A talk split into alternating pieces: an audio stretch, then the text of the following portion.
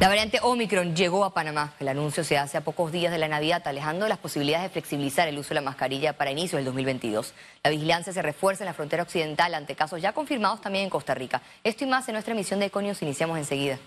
El Ministerio de Salud confirmó este lunes el primer caso de la variante Omicron en el país. En el día de ayer fue detectado el primer caso de la variante Omicron se trata de un extranjero residente de 50 años de edad, quien trabaja en un proyecto minero. El afectado con la variante Omicron viajó a Sudáfrica e ingresó a Panamá el pasado 8 de diciembre. Dentro de la vigilancia laboratorial, todas las muestras se remitieron al Instituto Conmemorativo Gorgas para determinar su secuenciación y el análisis genómico que finalmente dio por resultado la presencia de esta variante. Las autoridades médicas dan seguimiento a seis personas que tuvieron contacto con el infectado durante el viaje a Panamá. Así que también están en cuarentena hasta que salga la PCR y el estudio genómico y nos diga si definitivamente pudieran eh, ser contagiados también de Omicron. El hombre no tuvo contacto con ningún compañero en la minería debido a que permaneció aislado. Al caso se le efectuó una prueba al tercer día que dio negativo. Luego se le aplicó una PCR y una de antígeno con resultado positivo. El nuevo reto del Instituto Conmemorativo Gorgas será determinar la existencia de transmisión comunitaria. Ahora nos da cierto nivel de tranquilidad, o sea, pero también es cierto que no podemos decir que no hay. No la hemos detectado todavía o si hay a un nivel muy bajo. Este primer caso aleja a la población de recibir el año 2022 sin cubrebocas. Definitivamente eh, todos tenemos todavía que quedarnos con el uso de la mascarilla. El paciente es asintomático y no registra complicaciones. Ante el escenario epidemiológico, el MINSA evalúa reducir el tiempo de la aplicación de la tercera dosis contra la COVID-19. Las autoridades sanitarias por el momento descartaron aplicar cualquier tipo de medidas restrictivas para Navidad, Año Nuevo y Carnavales. Félix Antonio Chávez, Econius. Continuamos en materia de salud. Este lunes no se reportaron fallecimientos por COVID-19. Veamos en detalle las cifras del MINSA. 252 nuevos casos. No se registran fallecidos. 4.898 pruebas nuevas. Índice de positividad de 5.1%. Total de vacunas aplicadas, 6.177.885 dosis. En otras informaciones, este 20 de diciembre se conmemoraron 32 años de la invasión de Panamá. Los miembros de la Comisión 20 de diciembre de 1989 y familiares de los caídos de la invasión a Panamá participaron junto a autoridades del gobierno de los actos de recordación en el cementerio Jardín de Paz.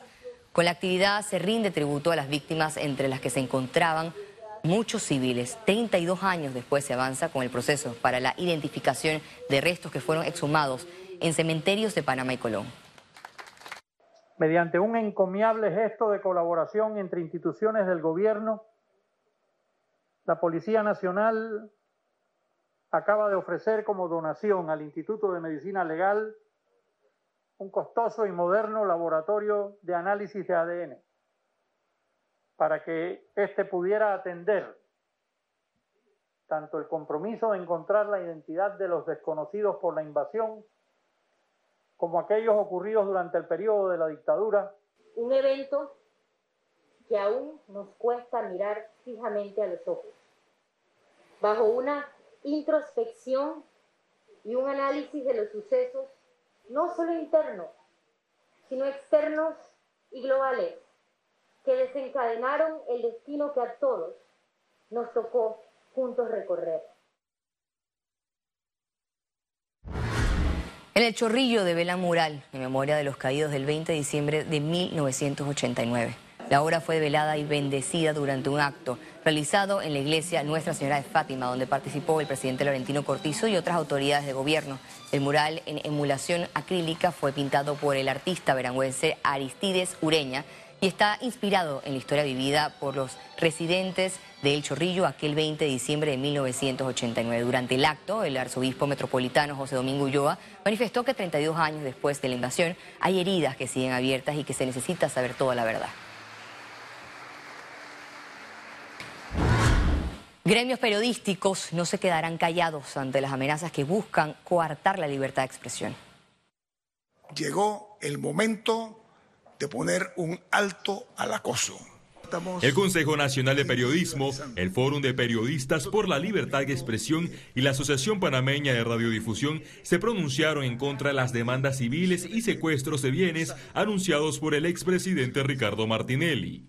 El sistema judicial ha sido vulnerado por la clase política y empresarios corruptos.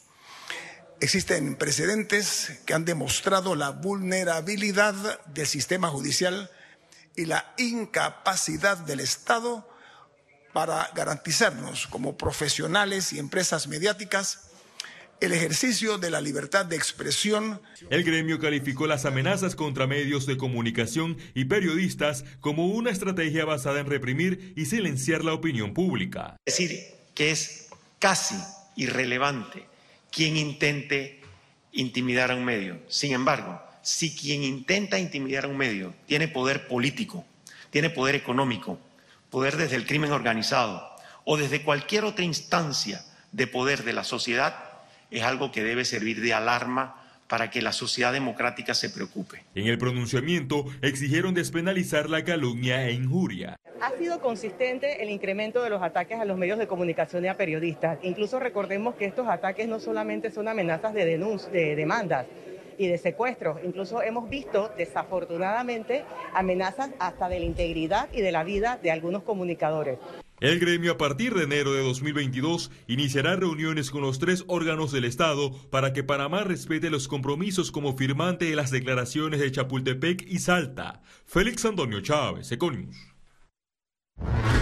El magistrado presidente de la Corte Suprema de Justicia, Luis Ramón Fábrega, aseguró que sigue de cerca las pesquisas del Ministerio Público sobre el video publicado por el medio digital Foco, donde se menciona al supuesto esposo de una juez que absolvió al expresidente Ricardo Martinelli. Nosotros no nos hemos reunido con ellos. Nosotros además sabemos que el Ministerio Público está realizando una investigación y nosotros somos muy respetuosos de esa etapa y, estamos dándole, estamos esperando de cerca si hay algún elemento susceptible de que nosotros eh, participemos y estamos a las órdenes, además de la colaboración que se nos solicite, para ver lo que nosotros no podemos es andar tomando medidas sin respetar los derechos o presumiendo actuaciones ilícitas cuando todavía no tenemos elementos de juicio suficientes, porque existe la independencia judicial y la independencia judicial existe cuando nos gustan los fallos y también cuando no nos gustan. ¿ah? Rómulo Rux, presidente del partido Cambio Democrático, reiteró que Panamá necesita cambios en la Constitución para devolverle la confianza a los panameños. Pero eso parece que no se va a dar. Ojalá el presidente haga caso, porque una de las cosas que salió en el famoso diálogo de cerrando brechas, como le llama el presidente, es que se requieren cambios a la Constitución. Y todavía estamos a dos años y medio. Yo quiero saber si ese año de supuesto diálogo fue pérdida de tiempo o en temas puntuales como este de cómo vamos a fortalecer la justicia, de si vamos o no a cambiar la constitución para darle al órgano judicial la independencia que merece, el presidente va de verdad a cumplir con lo que supuestamente arrojó ese diálogo. El ex candidato presidencial por el movimiento Otro Camino, Ricardo Lombana, cuestionó los supuestos incumplimientos de campaña de esta administración gubernamental. Revisaba ayer el plan de gobierno del señor Cortizo y las promesas de campaña antes de venir a esta entrevista. Y la verdad, uno no sabe eh, si llorar o si reír al ver o al leer la enumeración de compromisos. El primer compromiso era rescatar el país con honestidad, con transparencia, este, y que no hubiese panameños que se quedaran atrás. Gran decepción y yo creo que nada va a cambiar en los próximos dos años y medio, porque esa pregunta sé que me la van a hacer también. Yo creo que ya lo que tenemos a mitad de gobierno o llegando casi a mitad de gobierno es la pauta de lo que vamos a tener. Una administración concentrada en satisfacer los intereses de su partido.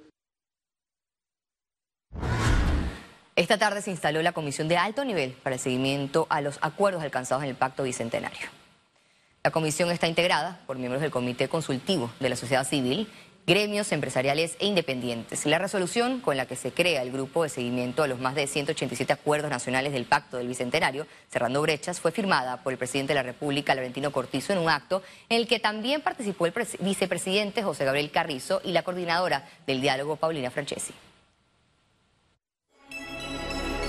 Economía. El alcalde de la ciudad capital, José Luis Fabrea defendió el presupuesto de 330 millones asignados a su entidad. Reiteró que su gestión se basa en la transparencia. La alcaldía de Panamá está comprometida con tres cosas. Honestidad, transparencia y cumplir con cada una de las obligaciones de pasadas administraciones. Presupuesto de 330 millones de dólares. Comprometidos con esa reactivación económica que lo hemos manifestado en múltiples ocasiones heredamos de pasadas administraciones compromisos que hay que pagarle a proveedores tanto del municipio como de las juntas comunales. Con relación a los compromisos de las juntas comunales, la pasada administración heredamos una deuda de 8 millones de dólares que en este presupuesto están incluidos y se van a pagar a proveedores de las juntas comunales. La Cámara de Comercio de Panamá destacó en su comunicado dominical la importancia del consumo local para la reactivación económica. El gremio incentivó a la población a que las compras que se vayan a realizar se hagan dando referencia a todos esos esfuerzos y atractivos negocios locales dentro del marco responsable. Esto potenciaría a Panamá para lograrla con celeridad la reactivación económica, impulsando con ello inversiones en el país y empleo. El director de la Caja de Seguro Social, Enrique Lau, aseguró que la entidad aplicará las estrategias sugeridas por la Organización Internacional de Trabajo para afrontar el déficit actuarial que vive en sus arcas. El titular de, titular de la institución indicó que buscarán las alternativas suficientemente eficientes para afrontar los retos económicos. Ante esto, no desestimó la edad de jubilación. El Consejo Empresarial Logístico anunció que Panamá será sede en octubre del 2022 del séptimo Foro Mundial de Ciudades y Plataformas Logísticas, que tiene como tema la logística verde y la inteligencia artificial en la gestión de la cadena de suministro. Este evento mundial se enfoca en fomentar el desarrollo de estrategias que fortalezcan la adopción de redes sostenibles y la utilización eficiente de la inteligencia artificial dentro de la cadena de suministro de las ciudades. Con esto se promueve la generación de inversiones inclusivas y competitividad.